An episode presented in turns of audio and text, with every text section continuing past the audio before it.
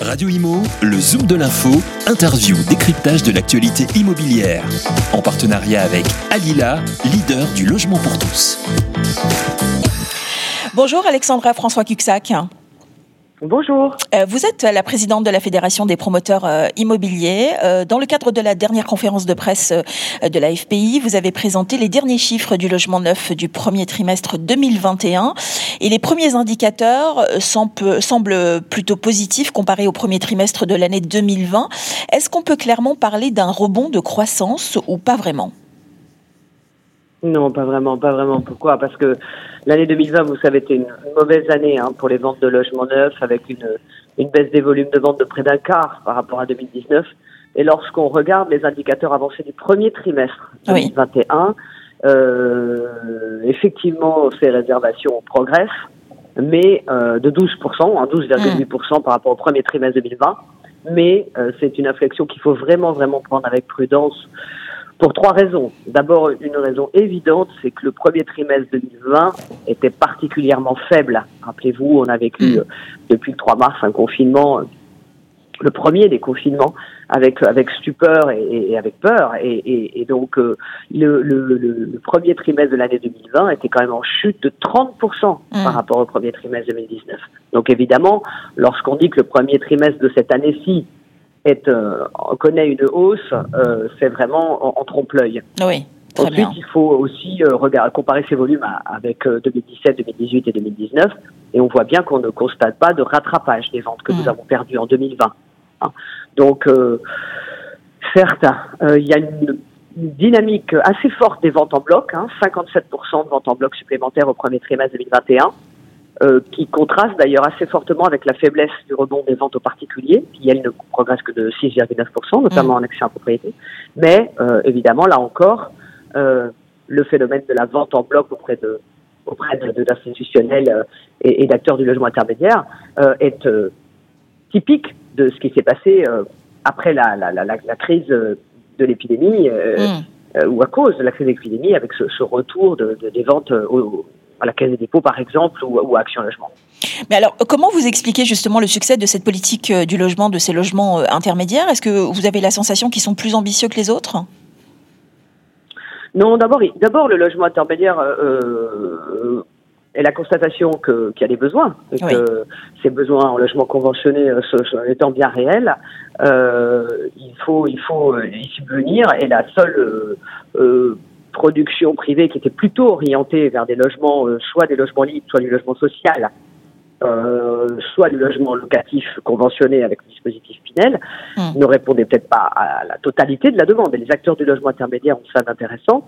Euh, c'est qu'ils achètent d'abord à des niveaux assez assez corrects, hein, donc on n'est pas dans une dans une dévalorisation des, des, des actifs logements qu'on que, que leur, qu'on leur cède, mais c'est aussi parce qu'ils ciblent une, une population de locataires un peu différente, euh, de celles que, peut, que, peut, que, peuvent, euh, que peuvent cibler les, les, les ménages investisseurs privés. Mm. Et euh, ensuite, euh, ils servent aussi, euh, ils servent aussi, pardon, de, de, d'amortisseur de, crise, si j'ose dire. C'est-à-dire que le plan de relance, qui était assez assez faible là au regard du logement neuf, puisque le paquet avait été vraiment mis sur la rénovation logement en France, ces acteurs-là nous accompagne euh, ou essaie d'accompagner une sortie de crise en maintenant un certain euh, volume de vente et donc de, de, de production. Le problème est par contre, plutôt sur l'offre. J'imagine que c'est votre prochaine question. Hmm. Bah, en fait, la, prochaine euh, question, c'est surtout sur l'indicateur qui est très intéressant quand même ce matin du côté des prix du logement neuf avec une stabilisation des prix en Ile-de-France euh, et aussi une augmentation des prix en région. Euh, Est-ce que vous avez la sensation que la pandémie reste, selon vous, la seule explication de cette situation un peu euh, inédite? Non, non, non, la pandémie, elle a, elle a accéléré les phénomènes qui étaient déjà euh, euh, perceptibles avant, euh, avant mars 2000, 2020. on est clairement depuis quelque temps dans un contexte qui est un contexte inflationniste, mm-hmm. hein, avec une valeur foncière qui ne cesse de s'accroître depuis plusieurs années maintenant, et donc qui, s'apprécie fortement. Euh, plus conjoncturellement, une hausse des prix des matériaux euh, assez violente euh, récemment, dont on ne sait pas si elle va durer sur certains produits ou pas. Des coûts de construction qui qui se renchérissent assez structurellement parce qu'on a aussi un tissu d'entreprises du bâtiment euh, mm. qui ont été frappées par la crise, hein, certes, et, et, parce qu'aussi les, les marges sont assez sont assez faibles. Le, le, les, les, la qualification aussi de la production euh, en marche vers la transition écologique euh, fait que les, nos coûts de travaux euh, s'apprécient. Euh, une légère remontée des taux aussi, hein, qui, qui, qui fait que ce contexte, tout cet environnement inflationniste finit par peser sur les prix de vente du logement tous ces indicateurs en hausse, donc les prix de vente augmentent. Mm. Ils augmentent effectivement, vous l'avez raison, ce trimestre-ci plus en région euh, que en Ile-de-France. Euh, Peut-être parce que euh, on a on assiste. D'abord, les prix étaient plus élevés en Ile-de-France qu'ailleurs, donc il n'est pas impossible qu'on assiste aussi à un plafonnement. Ensuite, parce qu'on a des phénomènes de mobilité résidentielle, euh, en particulier accélérés par le Covid, la Covid, pardon, qui fait que on a euh, une perte de population mm. euh, et un, comment dire euh, des déplacements déplacements moins forts mais enfin des, des, personnes qui se qui vont se réinstaller en province clairement voilà donc la pression mm. de l'attractivité des métropoles la pression démographique ou celle de la mobilité résidentielle ou celle de la mobilité économique parce que si les entreprises font ce choix aussi de se délocaliser euh, bah, euh, il est évident qu'elles embarquent avec eux euh, leurs salariés. tous ces tous ces éléments-là font que les prix de vente augmentent. Puis on a on a on a surtout un, phénomène majeur, c'est qu'on a on a perdu 25% des autorisations de construire, oui, hein, qui est énorme, permis de construire mmh. chute vertigineuse. Euh, et donc, euh, le, le, le, comment dire, le, le logement devient une, une denrée euh, euh, rare, précieuse, hmm. pourtant universelle et nécessaire, mais rare et précieuse. On organise une pénurie finalement, et, euh, et donc le, le, les prix sont pas prêts de baisser. Si j'ose dire. Hmm. Bah alors comment faire, Alexandra, pour faire en sorte d'aménager un territoire de façon plus équilibrée alors? Moi, je pense que finalement, il y a, y un certain nombre de, de, de, bonnes idées puis de fausses bonnes idées. Euh, moi, je crois que la, la, les bonnes idées sont celles qui vont être réellement de nature à emporter la conviction des maires. Oui. Euh, Qu'est-ce qui peut être de nature à emporter la conviction des maires par rapport à la, à la construction de logements euh, Moi, je pense qu'il y a trois catégories. Plus de moyens, plus d'intelligence et plus de dialogue. Hmm. Plus de moyens pour produire un urbanisme de qualité. Comment on facilite l'accès euh, à l'ingénierie, comment on finance un programme de digitalisation? Vous voyez? Comment on, on, on, analyse ce qui se passe, euh, qu'on cartographie la géographie de la France pour accompagner euh, le, le projet de, de, de, de non de, de, zone artificialisation nette. Euh, ces sujets-là sont des sujets qui préoccupent euh, les élus locaux et, et, et, il faut y apporter un certain nombre de réponses très concrètes. Il y a le sujet des ressources fiscales. Euh, comment est-ce qu'on compense la taxe d'habitation, euh, comment est-ce qu'on développe des recettes fiscales pour pour accueillir les nouveaux habitants qui arrivent dans les métropoles. Hmm. Hein euh, comment est-ce qu'on améliore notre connaissance du territoire? Comment on partage un diagnostic euh, euh, au niveau de la stratégie de peuplement de ce territoire? Ça me paraît être très important que les élus, les opérateurs et tout l'écosystème partagent un hmm. diagnostic de besoins et d'attentes. Je, je, crois qu'il y, y, y a, beaucoup de choses qui peuvent être collectivement plus intelligents, à condition qu'on décide de véritablement de dialoguer, de pas s'opposer, mais au contraire de bien euh, identifier les freins que rencontrent euh, les élus locaux dans l'acte de bâtir et comment on les résout, comment on apporte des mmh. solutions. Alors, euh, et tout n'est pas évidemment loin de là le ressort des promoteurs privés, parce qu'on est finalement les opérateurs assez contraints et on est accompagnateur, mais c'est pas nous qui ont ni les lois, euh, ni euh, ni les intentions. Et donc, je crois qu'il faut, à notre niveau, mm. ce que nous pensons, c'est qu'il faut surtout en priorité éviter les, les, fausses bonnes idées. Et les fausses bonnes idées, c'est toutes les c'est tout ce qui va finalement dans le sens de la surenchère normative. Toutes ces idées de référentiel, de charte qui nuisent, d'abord qui nuisent à la production de logements abordables, ça c'est une première chose, et aussi euh, qui euh, vont dans le sens de contraindre et pas d'accompagner. Moi, je crois qu'il serait plus, serait plus bien, bienvenu de réfléchir à des bonus de constructibilité à partir du moment où le projet est vertueux, qui, qui, qui, qui, a les deux pieds dans la transition écologique mmh. et que effectivement il va falloir la financer cette transition écologique. Quand vous construisez en bois ou quand vous construisez avec n'importe quel type de matériaux biosourcés, quand vous décidez de réduire comme va prochainement euh, la poser la, la, réglementation environnementale 2020, mais, mais, mais pas que. Certains promoteurs sont déjà engagés cette voie alors qu'il n'y a pas de contraintes particulières, si ce n'est une responsabilité de nos entreprises à s'adapter. Mais quand vous partez dans, cette, dans cet axe stratégique pour votre entreprise, il faut bien réussir à financer les 10 ou 15 de surcoûts euh, qui, qui, qui, qui, sont euh, associés à, à ce développement. Et du coup, euh, il faut se poser la question de la manière dont on, on garde quand même mm. une production de logements abordable et pourtant vertueux, euh, et comment on, a, on, on, accompagne les communes à euh, développer euh, toutes les aménités qui doivent aller avec cet accueil. Ça, ça me paraît très important.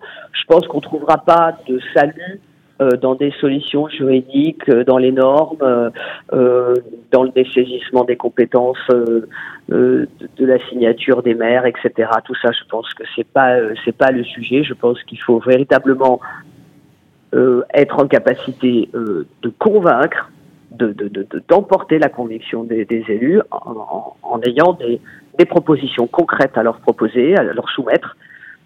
Vous savez, il y a une, on a fini par obtenir une prise de conscience au plus haut niveau de l'État euh, de la nécessité de relancer la construction neuve. Et le Premier mmh. ministre a annoncé la mise en place d'une commission euh, pour la relance de la construction neuve, appelée euh, déjà commission Repsamen, puisque maire de Dijon qui, qui va la présider. C'est une commission qui va euh, réunir des, des, élus, des opérateurs, des experts, pour justement essayer de voir comment on, on actionne les leviers de la croissance et non pas comment on s'enferme dans une logique de décroissance. Certains disent que c'est une énième commission politique, mmh. euh, politicienne. Moi, je veux y croire. Je veux y croire parce que si on si on croit pas au dialogue, euh, ça veut dire qu'on ne croit qu'à la contrainte. Et moi, je ne crois pas que la contrainte euh, soit une bonne manière de progresser. Mmh.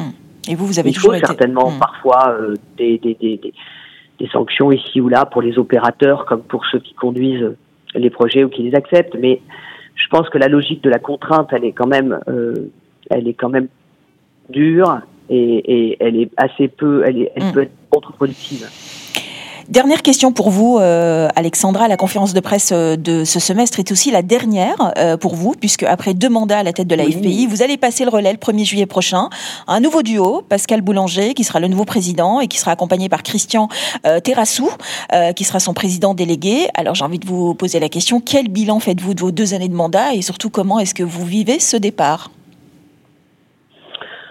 Bon, vous savez, j'avais été la première femme à être élue à la, eh oui. de la fédération en 2015. C'est une grande fierté pour moi parce que je Tout crois à beaucoup fait. en l'exemplarité. J'espère que les, les filles, les femmes, euh, les expertes euh, de, qui sont nombreuses dans notre domaine euh, se sentiront désormais autorisées à briguer euh, des mandats euh, dans, dans, dans, cette grande filière de, de, de l'industrie euh, du logement et, et, et du tertiaire. Donc ça, c'était pour moi une symbolique forte et j'ai toujours beaucoup défendu euh, la cause des femmes, le rôle des femmes et tout ce qu'elles peuvent apporter, notamment dans notre secteur d'activité. Mmh. Ce regard euh, peut-être plus, euh, plus, plus peut-être apaisé, ce regard peut-être plus familial, euh, ce regard euh, plus basé sur l'apaisement et le dialogue. Et je pense que nous avons aux côtés de, de nos chers hommes des, des, des, des, choses à apporter. Le mélange des genres est, est, est très très important. Il faudrait que ce soit encore plus le cas j'ai fait euh, tout ce que j'ai pu pour promouvoir la cause des femmes au sein de la fédération et, je crois beaucoup euh, euh, à, la, à, la, à la, que les femmes s'autorisent à, briguer ce genre de, de mandat, c'est très important. Euh, moi, je me suis acharné à, à mettre la construction de logements neufs au cœur des débats et de la mobilisation politique. Ça a été beaucoup de, de, de sens d'un grand nombre de mes actions depuis six ans. je crois qu'on a gagner quelques quelques quelques batailles, hein, euh, remettre le dispositif Pinel au cœur de l'investissement des, des, ménages mmh. paraissait être tellement important euh, et, et c'est euh, ce dispositif est euh, pérennisé jusqu'en 2024, euh, ver, verdi à partir de 2022, comme vous le savez. Je pense que c'était important. Ça fait partie de mes convictions. C'est du logement socialement responsable et, et je ne crois pas en, en marché du logement qui serait uniquement conquis par des institutionnels. Je crois que le, marché, le, la mixité des, des, typologies de logement qui, qui, sont produits dans un programme immobilier, dans un territoire, c'est sa richesse et c'est la meilleure des manières de, de répondre aux attentes de nos, de nos concitoyens. Je me suis beaucoup attaché aussi à restructurer la fédération, euh, installer au cœur des territoires des chambres régionales qui soient actives, qui soient influentes, qui soient à la fois en ligne avec les positions nationales, mais qui soient aussi capables d'être force de proposition dans les territoires, parce que les territoires sont tous très spécifiques. Euh, il y a des spécificités locales. On a par exemple aussi euh, travaillé sur l'expérimentation Pinel en Bretagne et on s'est aperçu toute la, toute la nécessité parfois de faire de la haute couture dans certains territoires. Euh, donc la, la, la, force des régions aujourd'hui, c'est aussi une de mes grandes fiertés. Euh, souhaité la création de, de, trois nouvelles chambres hein, à, la, à, la, Réunion, en Guyane, euh, à Reims, plus récemment sur le territoire hexagonal. Mmh. Euh, on a gagné 25% d'adhérents entre 2015 et, et, 2000, et 2021, donc je crois que Ce qui est pas un grand nombre de promoteurs mmh. nous ont rejoints. Euh, peut-être aussi euh, parce que la démonstration de force qui a été faite par euh, par mon équipe et, et, et, par nos instances pendant la période de confinement, comme soutien, comme euh, comme accompagnateur durant cette crise qui était très violente pour les promoteurs, comme pour une grande partie des, des, des chefs mmh. d'entreprise de ce pays. Ce, ce, rôle d'accompagnement, ce rôle de développement de, de services au plus près des besoins en interne aussi a été a été très important. Euh, voilà, j'ai connu, euh, j'ai connu euh, cinq, euh, quatre, quatre ou cinq ministres du logement hein, avec Madame Pinel, Mme Cos, euh, Monsieur de Normandie, désormais Madame Bargon, en passant quand même aussi par Monsieur Mézard avec Monsieur de Normandie, la cohésion des territoires. Ce sont des personnes avec euh, qui j'ai pris beaucoup de beaucoup de plaisir, avec qui j'ai mené une course de fond, euh, mais aussi livré parfois des batailles un peu rudes. auprès des maires aussi, hein, c'est d'engager des, des, des, dialogues, convaincre, que parfois les, les, chartes sont inutiles, euh, que les promoteurs sont des chefs d'entreprise responsables et qu'il faut aussi euh, euh, certainement les accompagner pour qu'elles deviennent euh, de, de, plus en plus des, des accompagnateurs euh, et non pas des électrons libres. Donc c'est important, mmh. chacun doit nettoyer un petit peu, je aussi ose dire, devant sa porte, se remettre en question. Moi j'ai toujours avancé avec le doute. C'est toujours ce qui m'a animé, donc la remise en question, pas trop d'ego mal placé, parce que l'ego déforme déforme la vision et déforme l'action. Euh, vous savez, la, la, fédération des promoteurs, c'est donc une fédération professionnelle. On laisse de côté euh, euh son, son, son, actif entrepreneurial et mmh. on se met au service d'une cause et au service de, d'adhérents de, qui attendent beaucoup. Et moi, je, j'ai fait très vite le, le, le choix de, de, de, recruter une équipe très très solide à la fédération qui restera euh, évidemment en place solidement mmh. après euh, après mon départ. C'est 14 personnes qui sont au service de de la vision du président et de son équipe. Et demain, je, je, je suis heureuse que Pascal Boulanger et Christian Terrassou aient décidé de, de, de, joindre leurs forces. Ils sont très complémentaires, sont des promoteurs très différents, très complémentaires, mmh. et, et, ce sera utile à la fédération, aux adhérents et, et aussi à nos interlocuteurs institutionnels euh, et autres, aux partenaires aussi, hein, euh, que, que ce sera utile d'avoir euh, d'avoir une cohésion, un consensus autour des, des, des grands des grands, des grands sujets. Vous savez, la difficulté de cette fédération, c'est que on a à la fois des, des acteurs qui sont tout petits, qui font un ou deux programmes dans l'année et qui sont vraiment des acteurs locaux, euh, grands spécialistes de leur, de leur, de leur territoire ou de leur micro-territoire. Et puis on a euh, des, des, des, des, des boîtes euh, de taille très très importante qui dépassent le milliard de chiffres et qui ont des, des préoccupations de grandes entreprises. Et là, l'art la nécessité, l'art de, de, de, de, cette, de cette présidence de la fédération, c'est de réussir à réconcilier les regards pour parler d'une seule voix. Euh, réconcilier les, trouver des consensus autour des très grands sujets structurants pour notre filière. Et euh, bien sûr que ça se fait également avec les fédérations voisines. J'ai beaucoup de plaisir à travailler avec Olivier Sarron à la FFB, par exemple. Euh, J'ai beaucoup de plaisir à travailler avec avec François Riosec à l'aménagement. Je, je, mmh. je, je, passe du temps aussi à, à l'USH pour croiser des regards. Je, je, pense que le rôle du président est un rôle à la fois fédérateur, mais aussi à la fois euh, audacieux. Et de ne pas avoir peur de, de mettre des sujets sur la table, même parfois ceux qui sont difficiles. Tout à fait. Parce que c'est c'est une responsabilité euh, euh quand on est un, un, un, un, président de fédération professionnelle nationale, c'est une, une, responsabilité de, de société finalement. Hein. Vous êtes une femme, vous devenez une femme ou un homme public du jour au lendemain. Et il vous faut être en, responsabilité sur les, sur les thématiques que vous portez, dedans comme dehors. Bon. En tout cas, merci beaucoup pour vos réponses, Alexandra François Cuxac, et, et pour votre émotion, parce qu'on vous a senti très ému. Et je vous souhaite surtout bonne chance pour la suite de vos aventures professionnelles. Merci encore. Merci beaucoup, Kenza. À bientôt. Radio Imo, le Zoom de l'info, interview, décryptage de l'actualité immobilière. En partenariat avec Alila, leader du logement pour tous.